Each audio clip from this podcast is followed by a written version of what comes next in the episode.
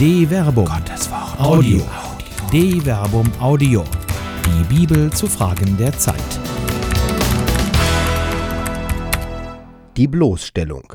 Eine neutestamentliche Anleitung, den Anfängen der Vernebelung zu wehren. Von Dr. Werner Kleine. Regenmacher hatten in der Geschichte der Menschheit immer wieder Konjunktur. Es ist schon auffällig, dass von keinem Schamanen berichtet wird, der sich einen Namen als Schönwetterredner gemacht hätte. Und auch der Sonnengruß ist letztlich zu einer sportiven Banalität verkommen, die nur noch vage an ihren mentalen Gehalt erinnert. Regentänzer hingegen hatten immer schon Konjunktur. Für das Überleben der Menschheit schien kaum etwas wichtiger zu sein als schlechtes Wetter. Regentänzer. Offenkundig hat sich die Überlebensnotwendigkeit des schlechten Wetters der Menschheit tief in den genetischen Code eingegraben. Und das beeinflusst sein Bewusstsein. Schlechte Nachrichten prägen sich besser ein als frohe Botschaften. Wie anders kann man den Erfolg einer Partei erklären, deren Botschaft vor allem aus Ängsten und Ablehnungen besteht, ohne wirklich eine Alternative zu benennen. Die selbsternannte Alternative für Deutschland, AfD, ist gegen den Euro, gegen Europa, gegen die Flüchtlinge und neuerdings auch gegen Minarette und Moscheen, weil dort nicht Deutsch gesprochen wird. Als Katholik ist man da irgendwie froh, dass seit der Liturgiereform von 1970 die Muttersprache Einzug in den Gottesdienst gehalten hat. Man ist stolz drauf, gegen etwas zu sein. Der Parteigründer Bernd Lucke stellte 2014 vehement fest, dass es zu kurz gegriffen wäre. Wenn man die AfD als reine Protestpartei beschreibt, die alle Unzufriedenen einsammelt.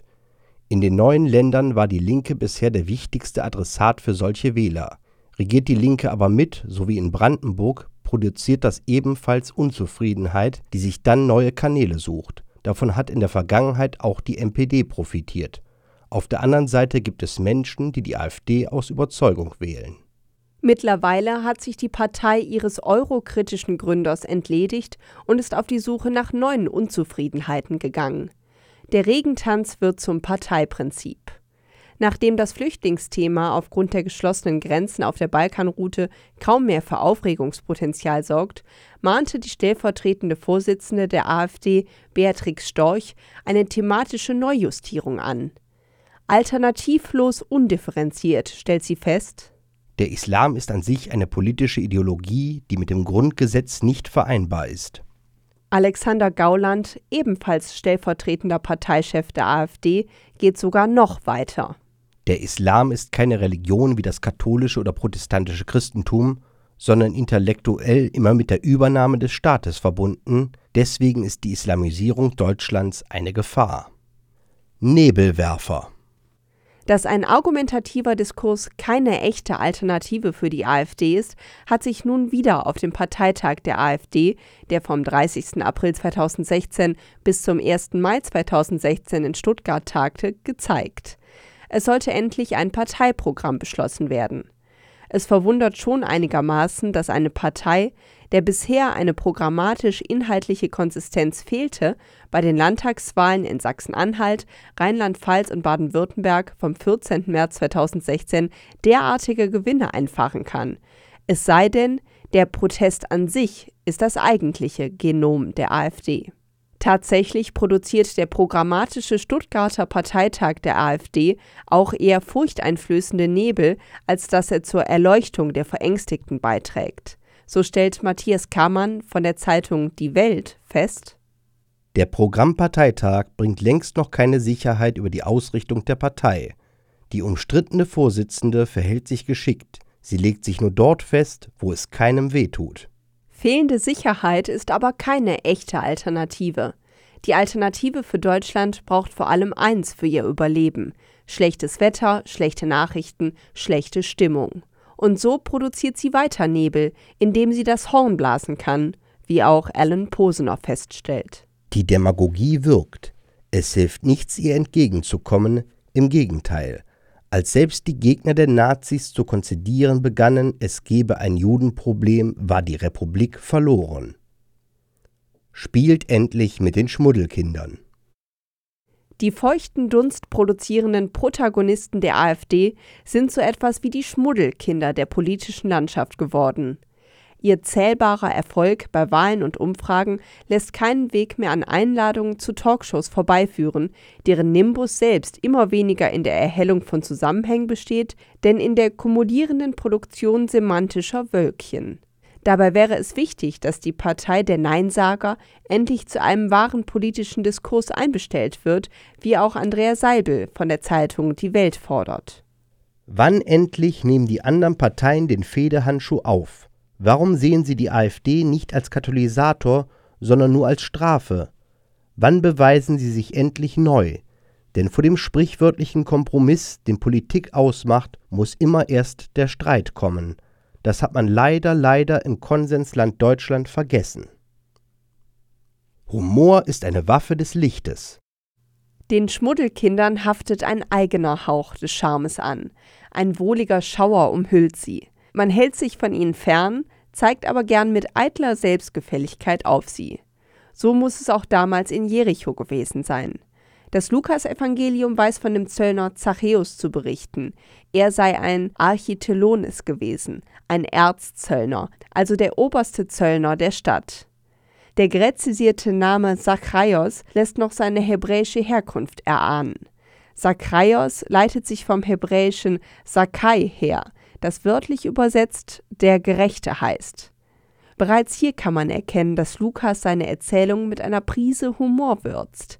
Niemand brachte damals einen Zöllner mit Gerechtigkeit in Verbindung.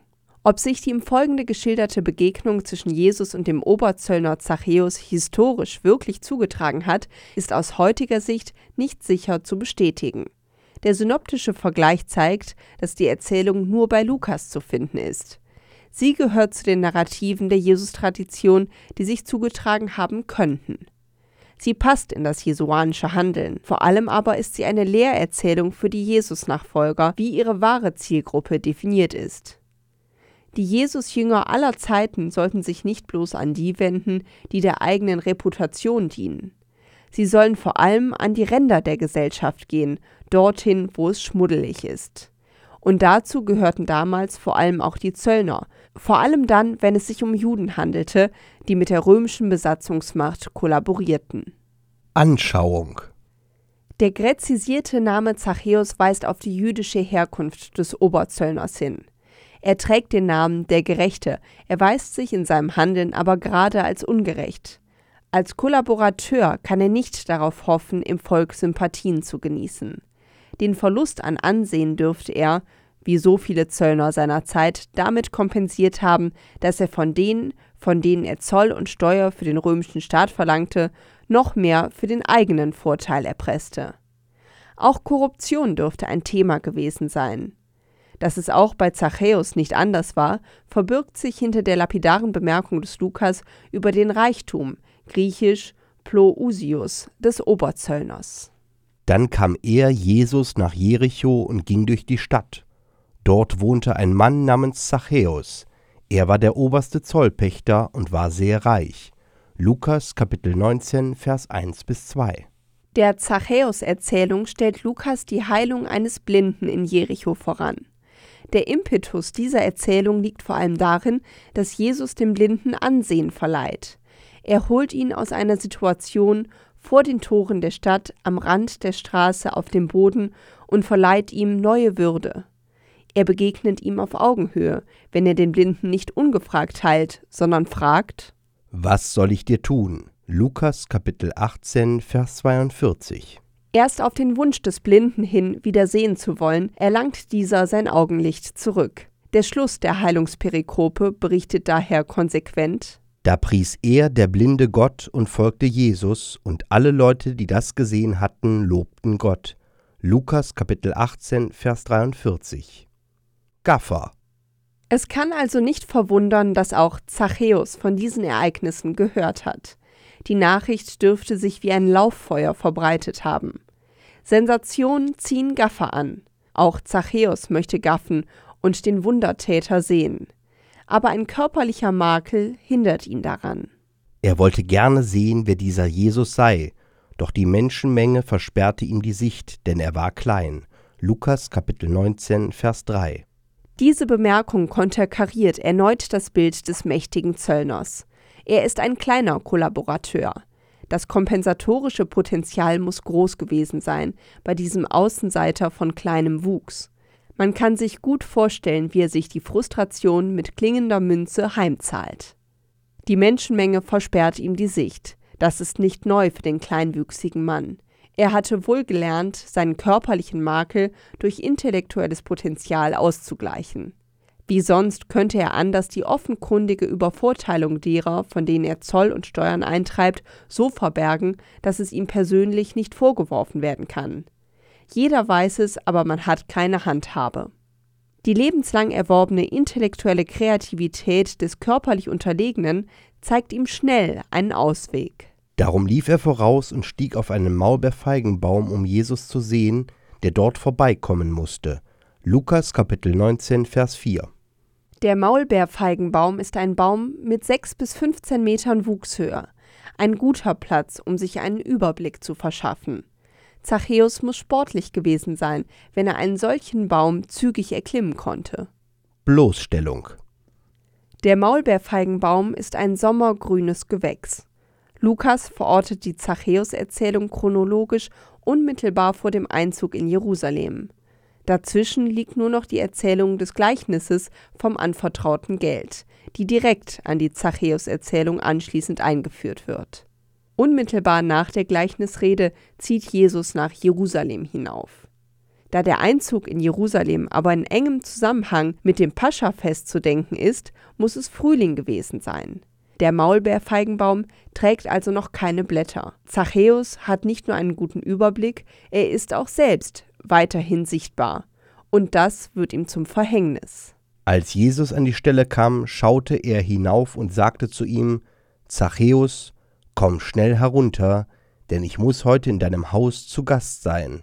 Lukas Kapitel 19, Vers 5.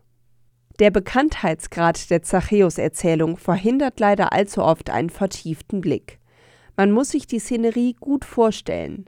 Ein kleinwüchsiger, von der Stadtgesellschaft verachteter Jude, der als Oberzöllner mit der römischen Besatzungsmacht kollaboriert, steht auf einem Baum, um zu gaffen. Das allein gibt ihm schon der Lächerlichkeit preis. Aber die Szene geht noch tiefer. Alle können Zachäus sehen. Es gibt nichts, wo er sich verbergen könnte. Weil er reich war, dürfte er ein knöchellanges Obergewand getragen haben. Auf dem Baum, gut sichtbar für alle stehend, gewährt er dadurch aber auch, von unten betrachtet, peinliche Einblicke.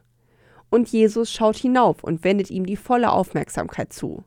Die Blicke aller dürften ihm gefolgt sein. Zachäus ist ertappt und bloßgestellt. Zachäus, komm schnell herunter. Lukas Kapitel 19, Vers 5. Bekommt dadurch eine ganz eigene Konnotation. Die Aufforderung, sich zu sputen und eilends herabzusteigen, griechisch Speusas katabethi, hat angesichts der so intendierten Szenerie einen geradezu barmherzigen Beiklang. Er erinnert an die Begegnung mit dem Blinden. Ihn musste Jesus vom Boden auf Augenhöhe bringen, um ihm Ansehen zu geben. Hier fordert Jesus einen auf, der sich selbst überhebt, auf den Boden der Tatsachen zurückzukehren, ebenfalls um ihm Ansehen zu geben. Die Bloßstellung ist hier ein heilendes Prinzip. Hosen runter. Der Text lässt erahnen, dass Zachäus sich der Peinlichkeit der Situation noch gar nicht bewusst ist. Er ist überwältigt von der Selbsteinladung Jesu. Der berühmte Mann möchte bei ihm einkehren. Das ist Balsam auf die lebenslang geschundene Seele des kleinen Mannes, der trotz der scheinbaren Karriere immer ein Außenseiter geblieben ist. Ansehen kann man nicht mit Geld erlangen. Die Freude ist deshalb groß. Da stieg er schnell herunter und nahm Jesus freudig bei sich auf. Lukas Kapitel 19, Vers 6. Genauso groß ist aber auch der Neid der anderen. Warum ausgerechnet Zachäus? Als die Leute das sahen, empörten sie sich und sagten, er ist bei einem Sünder eingekehrt. Lukas Kapitel 19, Vers 7. Sie gönnen Zachäus die Bewirtung des außergewöhnlichen Mannes nicht. Dabei bleibt verborgen, was im Haus des Zachäus gesprochen wird. Lediglich das Ergebnis des Gespräches wird festgestellt. Zachäus aber wandte sich an den Herrn und sagte, Herr, die Hälfte meines Vermögens will ich den Armen geben, und wenn ich von jemand so viel gefordert habe, gebe ich ihm das Vierfache zurück. Da sagte Jesus zu ihm, Heute ist diesem Haus das Heil geschenkt worden, weil auch dieser Mann ein Sohn Abrahams ist. Denn der Menschensohn ist gekommen, um zu suchen und zu retten, was verloren ist. Lukas Kapitel 19, Vers 8 bis 10. Der Text beinhaltet hier eine bemerkenswerte Leerstelle. Er verwendet das Stilmittel der Lakonie.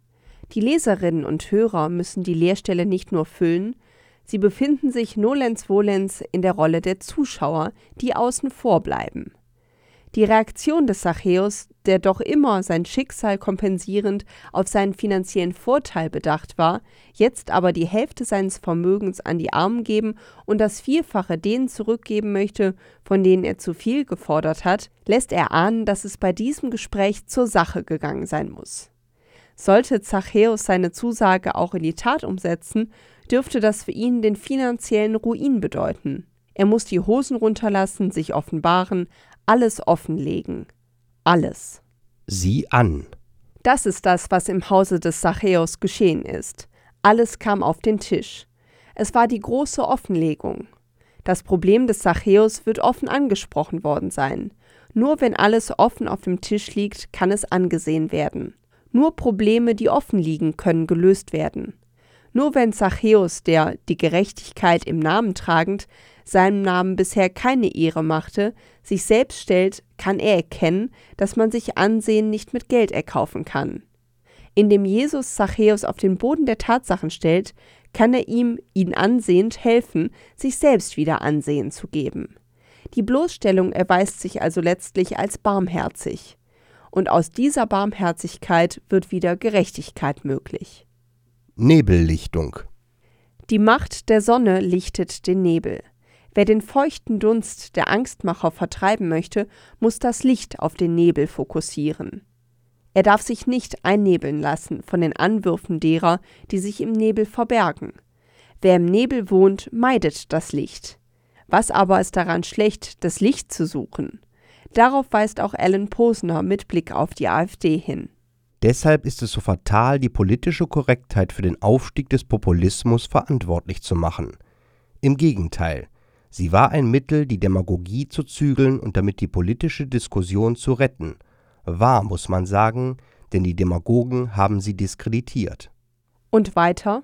Verdächtigung und Beleidigung, Verschwörungstheorien und Hassparolen, die Sprache des Mobs werden nun als Freiheit reklamiert. Das sind die Nebelbomben derer, die keine wirklichen Argumente haben.